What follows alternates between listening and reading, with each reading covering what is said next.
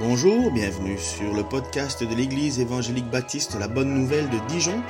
Nous sommes situés aux 5 rues du lycée à Dijon. Vous pouvez trouver des informations sur notre Église sur le site internet www.la-bonne-nouvelle.org. Passez une excellente journée ou soirée. Bonjour euh, à tous. C'est une joie, comme je le dis tout, chaque fois que je suis ici devant vous pour la parole de Dieu. C'est une joie de parler au nom du Seigneur. Parce que le message que nous annonçons, ce n'est pas notre message, c'est le message de notre Créateur Dieu.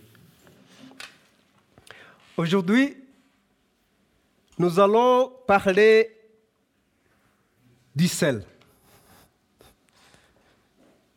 Si le sel perd sa saveur, on va directement marquer, on va parler du sel. Le sel est un produit qui est connu partout dans le monde. Et je pense que, sauf dans quelques endroits, le sel est parmi les marchandises les moins chères. Même chez moi, même si je suis loin, à 10, 000 km d'ici, le, le, cerf est le produit le moins cher qu'on peut trouver partout dans le pays. Quand j'étais encore petit, je me posais des questions de savoir d'où vient le sel. Si on le cultive, si on l'élève ou si on le fabrique. C'est la question que j'avais. Parce que chez moi, il n'y a pas où tu peux tirer du sel. Même si nous avons des lacs, nous avons beaucoup d'eau là-bas, mais on ne peut pas y trouver du sel. Le sel est nécessaire pour vivre.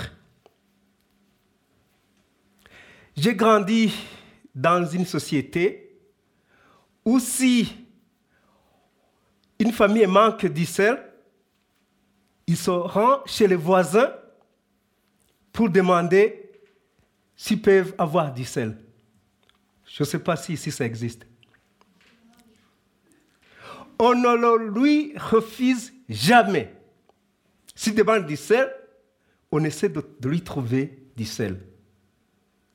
Nous avons même un proverbe qui dit que un avare est celui qui ne peut même pas donner du sel aux autres. Celui-là est un avare. Une chose est certaine, le sel donne du bon goût. Dans le texte que nous allons nous servir, Jésus parle du sel et l'attribue à ses disciples. Et sachant que les disciples de Jésus aujourd'hui, c'est qui? C'est moi, c'est toi. Lisons en Matthieu chapitre 5, verset 13. On dit, vous êtes le cerf de la terre. Mais si le cerf perd sa saveur, avec quoi la lui rendra-t-on? Il ne sert plus qu'à être jeté dehors et foulé aux pieds par les hommes.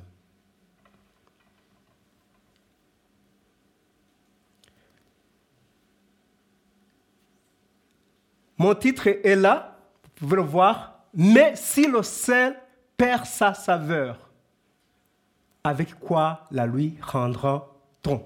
C'est ça le titre qui se trouve dans ce, dans ce passage que nous venons de lire. Tu peux retourner dans le, dans le passage? Oui, c'est bien.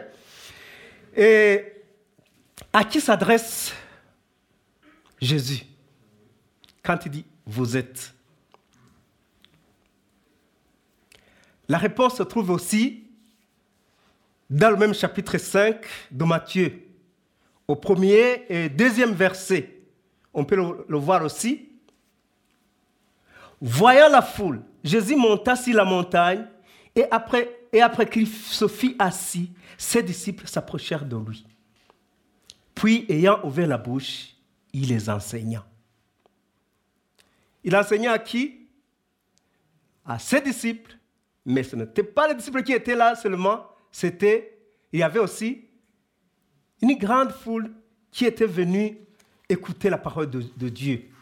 Alors c'était la, c'était la communauté, on dirait que c'était la communauté qui était venue écouter la parole de Dieu. Il s'adressait à la communauté comme je m'adresse aujourd'hui à vous. Il s'adressait aux disciples et à la foule. Il leur dit, vous êtes le sel de la terre. Il y a deux choses. Il y a vous, il y a aussi la terre. Jésus utilise l'indicatif présent. Si je me souviens de, la grammaire que j'ai appris quand j'étais à l'école primaire et au secondaire, quand on dit vous êtes, c'est le verbe être. Deuxième personne dit pluriel. Vous êtes. Il y a des moments où Jésus utilisait d'autres mots ou d'autres temps. Aujourd'hui, on a, parlé de la miséricorde. Il n'a jamais dit vous êtes miséricordieux, mais il disait soyez. C'est ce qu'il disait. Il disait soyez miséricordieux, soyez compatissant. Mais ici, il a dit vous, vous êtes. Vous êtes le sel. Mais le sel de quoi? Le sel de la terre. Le mot terre a aussi une signification. Si on dit vous êtes dans la terre, c'est que ce mot utilise et, désigne les non-croyants. Quand on dit ils sont d'immondes, ce sont des gens d'immondes, ce sont de la terre, ce sont des non-croyants. Dans le sens moral, la terre est opposée à l'esprit elle est l'emblème de la matière. Le mot terrestre est opposé à céleste. Dans Jean 3, verset 31, celui qui vient d'en haut est au-dessus de tous. Celui qui est de la terre est de la terre. Et il paraît comme étant de la terre. Celui qui vient du ciel est au-dessus de tous. Étant des héritiers de la terre, du ciel, nous sommes différents des héritiers de la terre. C'est pourquoi la Bible ou la parole de Dieu nous explique les œuvres de ce qui se passe dans, sur la terre ou dans le milieu des gens qui ont préféré suivre les œuvres de la terre ou de la chair aussi. C'est pourquoi dans Colossiens chapitre 3, versets 5 à 10, on dit, Faites donc mourir les membres qui sont sur la terre. Ici, on, utilise le mot terre. L'impudicité, l'impureté, les passions, les mauvais désirs et la cupidité, qui est une idolâtrie. C'est à cause de ces choses que la colère de Dieu vient sur les fils de, la rébellion, parmi lesquels vous marchiez autrefois lorsque vous viviez dans ces péchés. Mais maintenant, renoncez à toutes ces choses, à la colère, à l'animosité, à la méchanceté, à la calomnie, aux paroles déshonnêtes qui pourraient sortir de votre bouche. Ne mentez pas les uns aux autres, vous étant dépouillés du vieux homme et de ses œuvres, et ayant revêtu l'homme nouveau qui se renouvelle dans la connaissance selon l'image de celui qui l'a créé. Ici, il essaie de citer tout ce qui caractérise la terre, tout ce qui caractérise les gens qui ont préféré de suivre ce qui se trouve dans la terre, sur la terre ou dans la terre, disons. La terre représente la corruption. Quand on parle de terre, c'est corruption, la décomposition, le mot terre désigne tous les habitants. Il y a aussi euh, euh, là où le, mot terre désigne tous les habitants de la création de, de Dieu. Et c'est pourquoi on dit que toute la terre avait une seule langue. On parlait de toute la population. Alors le mot terre peut signifier beaucoup de choses, mais ce que nous prenons dans, notre message, c'est que ça désigne les non-croyants. Alors, le rôle d'Israël dans la vie quotidienne. Et ce que la Bible aussi en dit. Ça donne le goût. Le rôle d'Israël, c'est de donner le goût. Mais attention, si vous mettez beaucoup de sel, je doute si ça va donner le goût. On peut détruire tout ce qu'on voulait manger. Ça aussi, le sens de guérir. Ou le rôle de guérir aussi. dans les pays de l'Afrique, même si en Europe, avant qu'il y ait euh, le développement de la médecine, on se servait aussi du sel pour se faire soigner. Quand on avait des plaies, ça fait mal, mais on, pouvait mettre du sel pour être guéri. Mais ça fait très très mal. Moi, je l'ai essayé. Je l'ai essayé, ça fait très très mal, mais ça soigne. Il y a aussi le symbole d'hospitalité et amitié. L'exemple, c'est ce que j'ai déjà dit. J'ai dit que si on, a, on, veut du sel, c'est quelque chose qu'on partage. C'est quelque chose qu'on partage. Je ne sais pas ici, on n'a pas besoin d'aller demander du sel peut-être. Mais c'est quelque chose qu'on partage. Chez moi, quand on dit, quand on va acheter quelque chose au marché, on dit, je vais chercher du sel pour mes enfants, alors que ce n'est pas du sel que vous allez acheter. Vous allez acheter de, la viande, vous allez acheter du riz, mais si on vous demande où est-ce que vous allez, ah, je vais chercher du sel pour ma famille, je vais chercher du sel pour mes enfants. Et puis, les gens, quand ils viennent, peuvent dire, est-ce que pouvez-vous me donner du sel? Alors qu'ils ne demandent pas du sel. C'est pour voir si vous allez l'accueillir. Si vous avez de l'hospitalité, si vous avez de l'hospitalité, il dit, je viens ici pour chercher du sel. Mais réellement, il ne vient pas chercher du sel. Il vient voir si vraiment vous pouvez l'accueillir.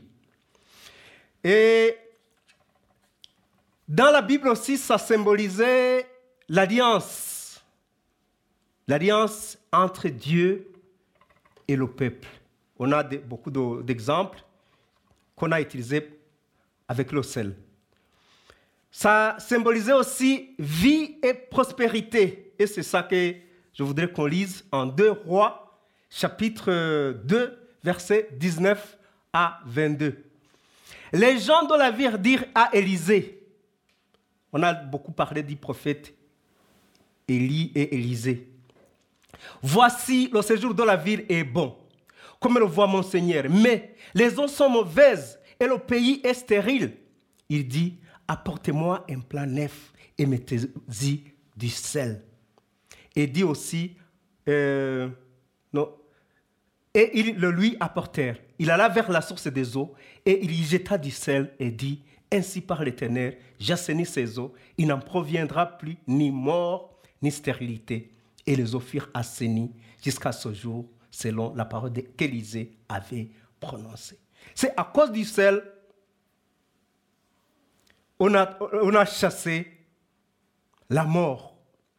ça donne, le sel peut donner la vie. On avait des difficultés chaque fois, on mourait, on mourait. Mais quand on a mis du sel dans l'eau, tout est stoppé il a ravé la source des eaux, il jeta du sel et dit, ainsi par l'Éternel, j'assainis ces eaux, il n'en proviendra plus ni mort ni stérilité. Si on revient dans le discours de Jésus et à la foule et aux disciples, là où il dit, si le cerf perd sa saveur, c'est que, c'est quelque chose que je vois qui est étonnant, c'est que Jésus a dit, vous êtes le sel. Mais il dit, mais si le sel perd sa saveur, ou si le sel perd sa qualité de sel, ou son de donner du goût, il dit que ça ne sert à rien et doit être jeté dehors. On ne perd pas, on ne peut pas dire j'ai perdu quelque chose alors que tu n'en avais pas. On perdit, ce qu'on peut perdre, c'est quelque chose qu'on a, qu'on a eu au moins une fois. On peut dire qu'on l'a perdu parce qu'on en avait. Alors si le sel perd sa saveur, vous êtes innocent. Mais si le sel perd sa saveur, si vous perdez, ce qui reste pour vous, c'est d'être jeté dehors. Et la question que je me pose, et que beaucoup peuvent se poser, le sel peut-il perdre sa saveur ou son goût? Est-ce que c'est possible? Pour, pour ceux qui connaissent mieux que moi le sel, est-ce que le sel peut perdre sa saveur? Hmm?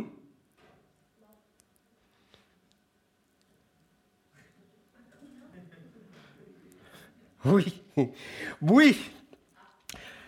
Le sel qu'on utilisait au temps de Jésus, il paraît que c'est le sel qu'on a utilisé chez moi. Je vous ai dit que je, viens de, 10 000 km, là où on, produit du sel. Mais on mangeait du sel. C'est sel qu'on trouvait dans. On pouvait aller dans, dans la rivière aussi, là, où on, pouvait, on trouvait quelques, quelques poussières qui avaient un bon, un bon goût, comme on pouvait appeler sel. On, pense que ça peut être ça aussi.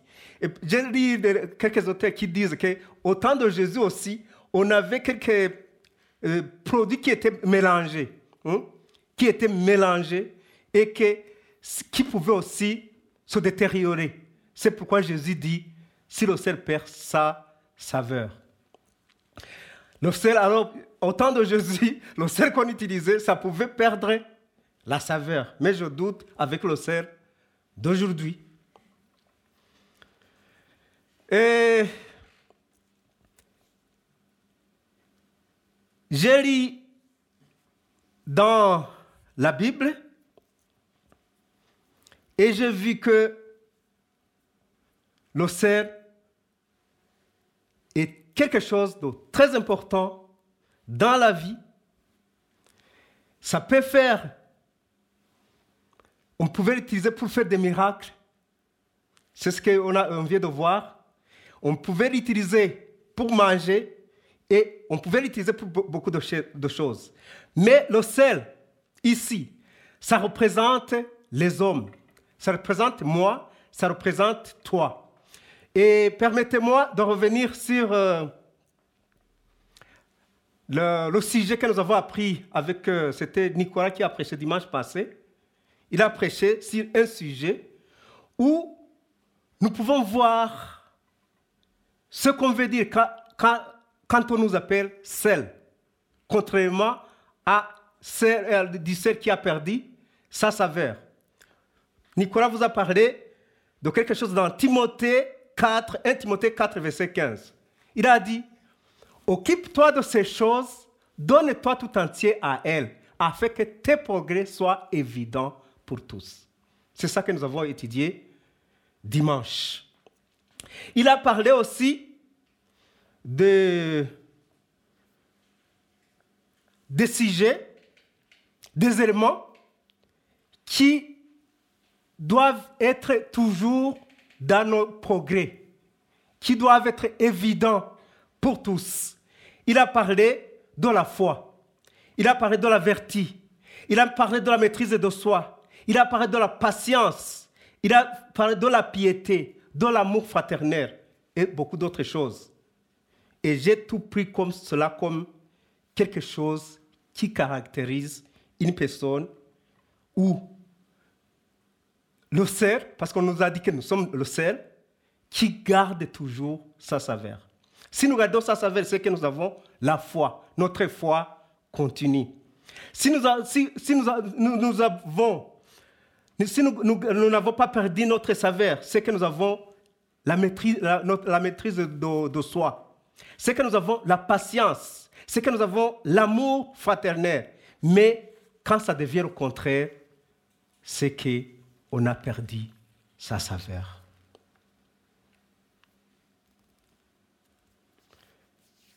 Quelles sont les causes et les signes de, euh, de perdre de carton de serre ou de perdre le bon goût Je vous ai parlé d'un proverbe burundais qui dit que là où il y a des êtres humains, il y a une mauvaise odeur de l'humanité. Il y a l'odeur, mais j'ai ajouté le mot, la qualification de mauvaise odeur. Là où il y a les êtres humains, là où on se rencontre, il y a toujours l'odeur de l'humanité. Même dans les églises. Même dans les églises. Il y a des églises où on voit que même les gens de l'église ont perdu la saveur. Je ne sais pas si vous acceptez ça.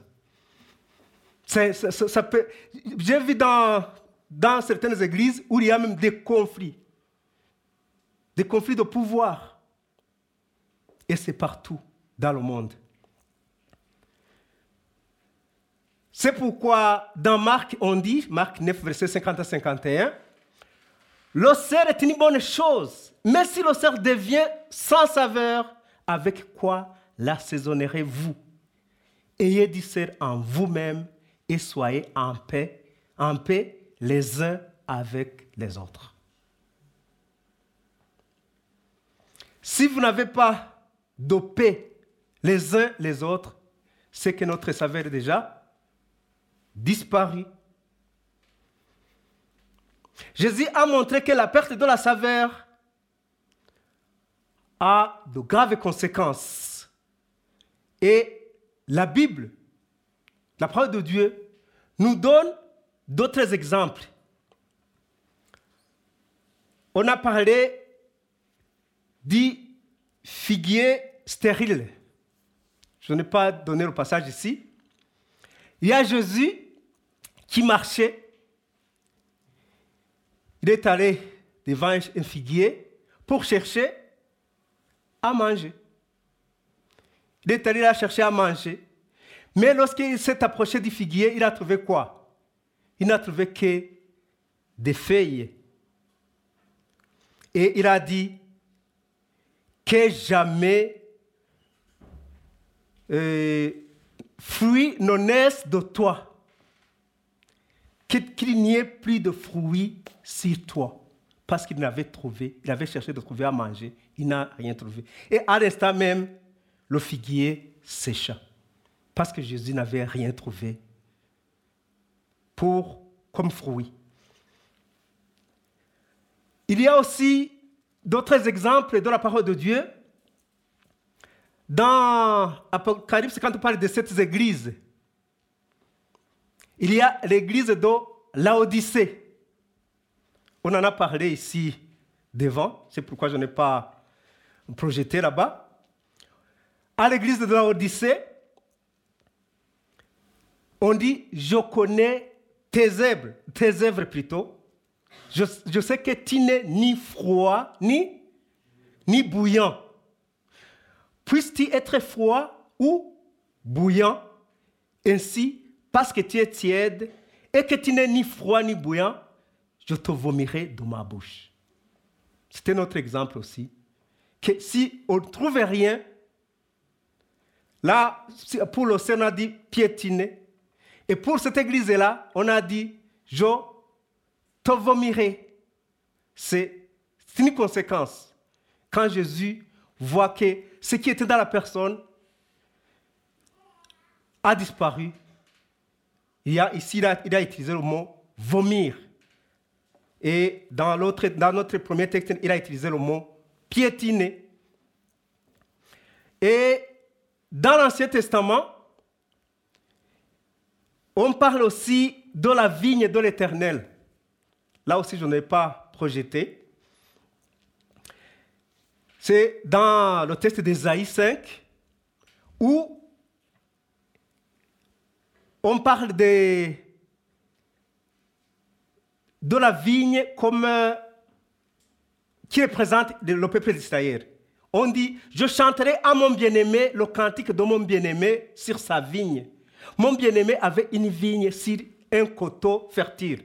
Il a remué le sort, autant de pierres, et il mit un plat délicieux. Il bâtit un tour au milieu d'elle, et il creusa aussi une cuve. Puis il, espéra qu'elle produirait de bons raisins.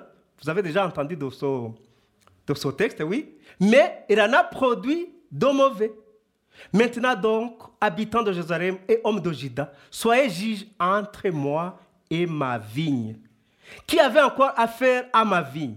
Que je n'ai pas fait pour elle Pourquoi, quand j'espérais qu'elle produirait de bons raisins, en a-t-elle produit de mauvais Je vous dirai maintenant ce que je vais faire à ma vigne.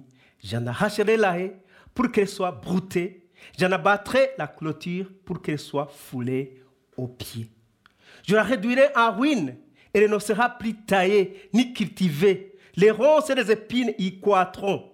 Et je donnerai mes ordres aux nuées afin qu'elles ne laissent plus tomber la pluie sur elle. La vigne de l'éternel des armées, c'est la maison d'Israël. C'est moi, c'est toi. Nous sommes la vigne de l'éternel. Il avait espéré de la droiture, et voici dix cents versets, de la justice, et voici des cris de détresse.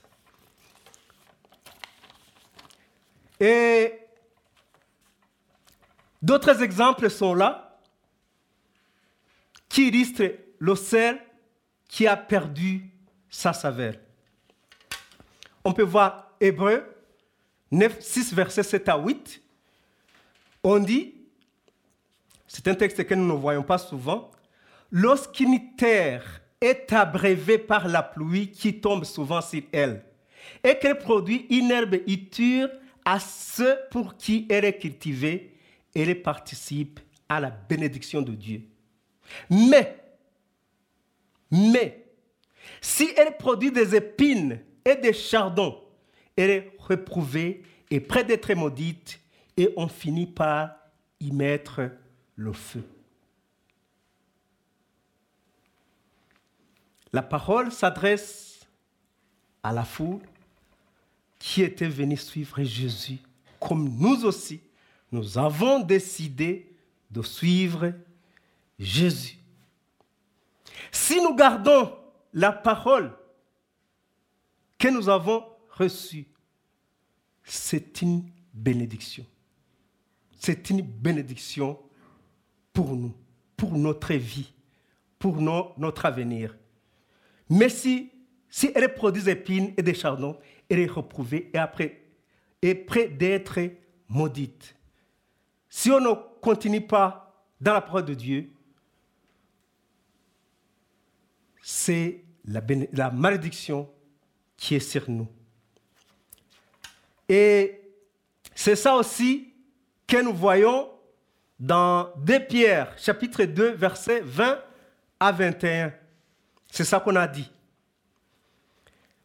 On dit, en effet, si après s'être retiré des suites du monde, par la connaissance du Seigneur et Sauveur Jésus-Christ, ils s'y engagent de nouveau et sont vaincus, leur dernière condition est pire que la première. Car mieux valait pour eux n'avoir pas connu la voie de la justice que de se détourner après l'avoir connu du saint commandement qui leur avait été donné. Ils ont connu la parole de Dieu, ils ont accepté Jésus, mais après, ils ont fait comment? Ils ont abandonné. C'est le cerf qui a perdu sa saveur. Ils étaient de bons exemples dans la société. Ils étaient de bons, de bons exemples dans l'Église. Mais quand leur saveur est déjà perdue, ça a des conséquences graves. Car mieux valait pour eux n'avoir pas connu la voie de la justice que de se détourner après l'avoir connu du saint commandement qui leur avait été donné.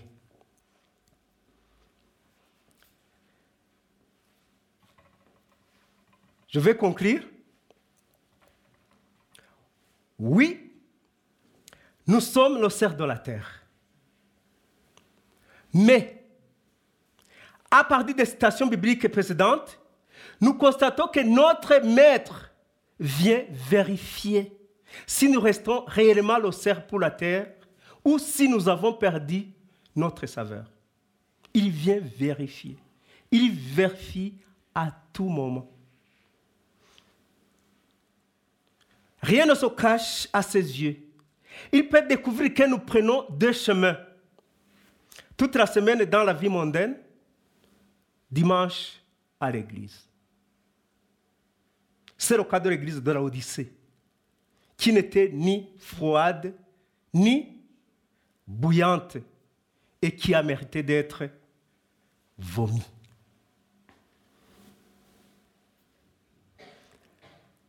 Chaque fois que j'y pense, vous savez que je viens de faire, euh, je pense, euh, bientôt dix ans dans, dans l'église.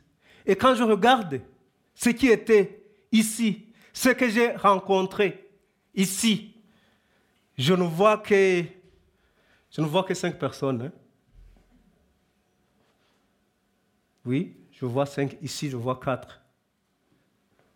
Je vois quatre que j'ai vu dans les dix ans que j'étais ici. Je vois quatre. Eh, non, c'est cinq. Je vois cinq. Je vois cinq. Et chaque fois, que, chaque, fois que j'essaie de compter, je vois cinq. Et je me demande, où sont les autres Et je vous dis franchement que j'ai été béni par ces gens que je ne vois plus.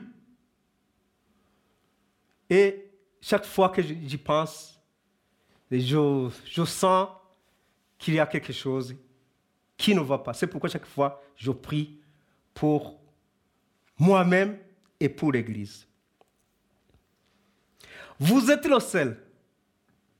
Vous avez une responsabilité de donner le goût au monde qui nous entoure.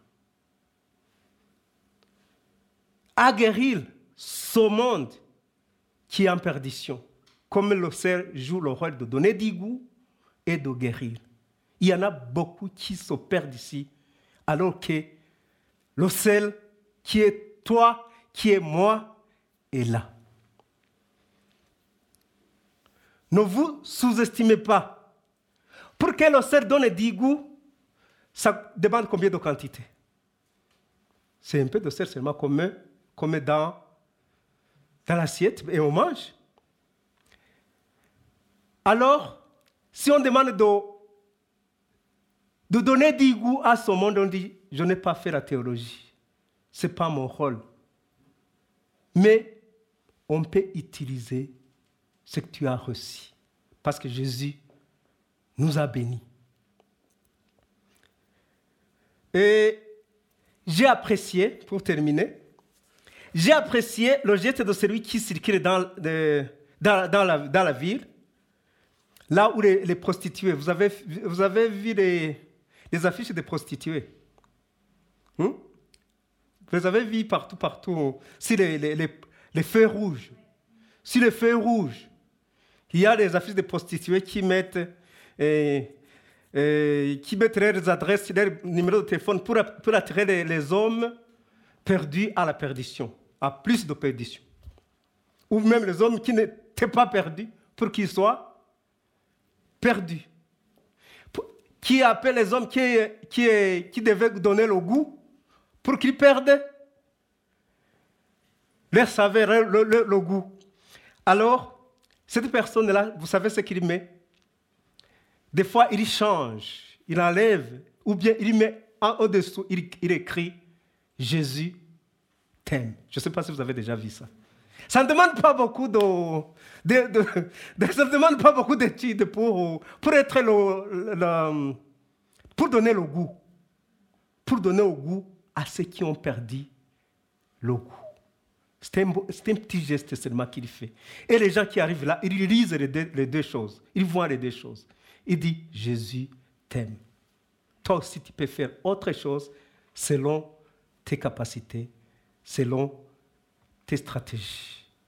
Nous allons prier pour la vie dans notre Église, nous allons prier pour nous-mêmes, pour que nous gardions le goût que nous avons reçu du Seigneur. Je demande à André de prier. Notre frère André va prier à haute voix et les autres nous allons prier dans nos cœurs puisque Dieu écoute nos cœurs.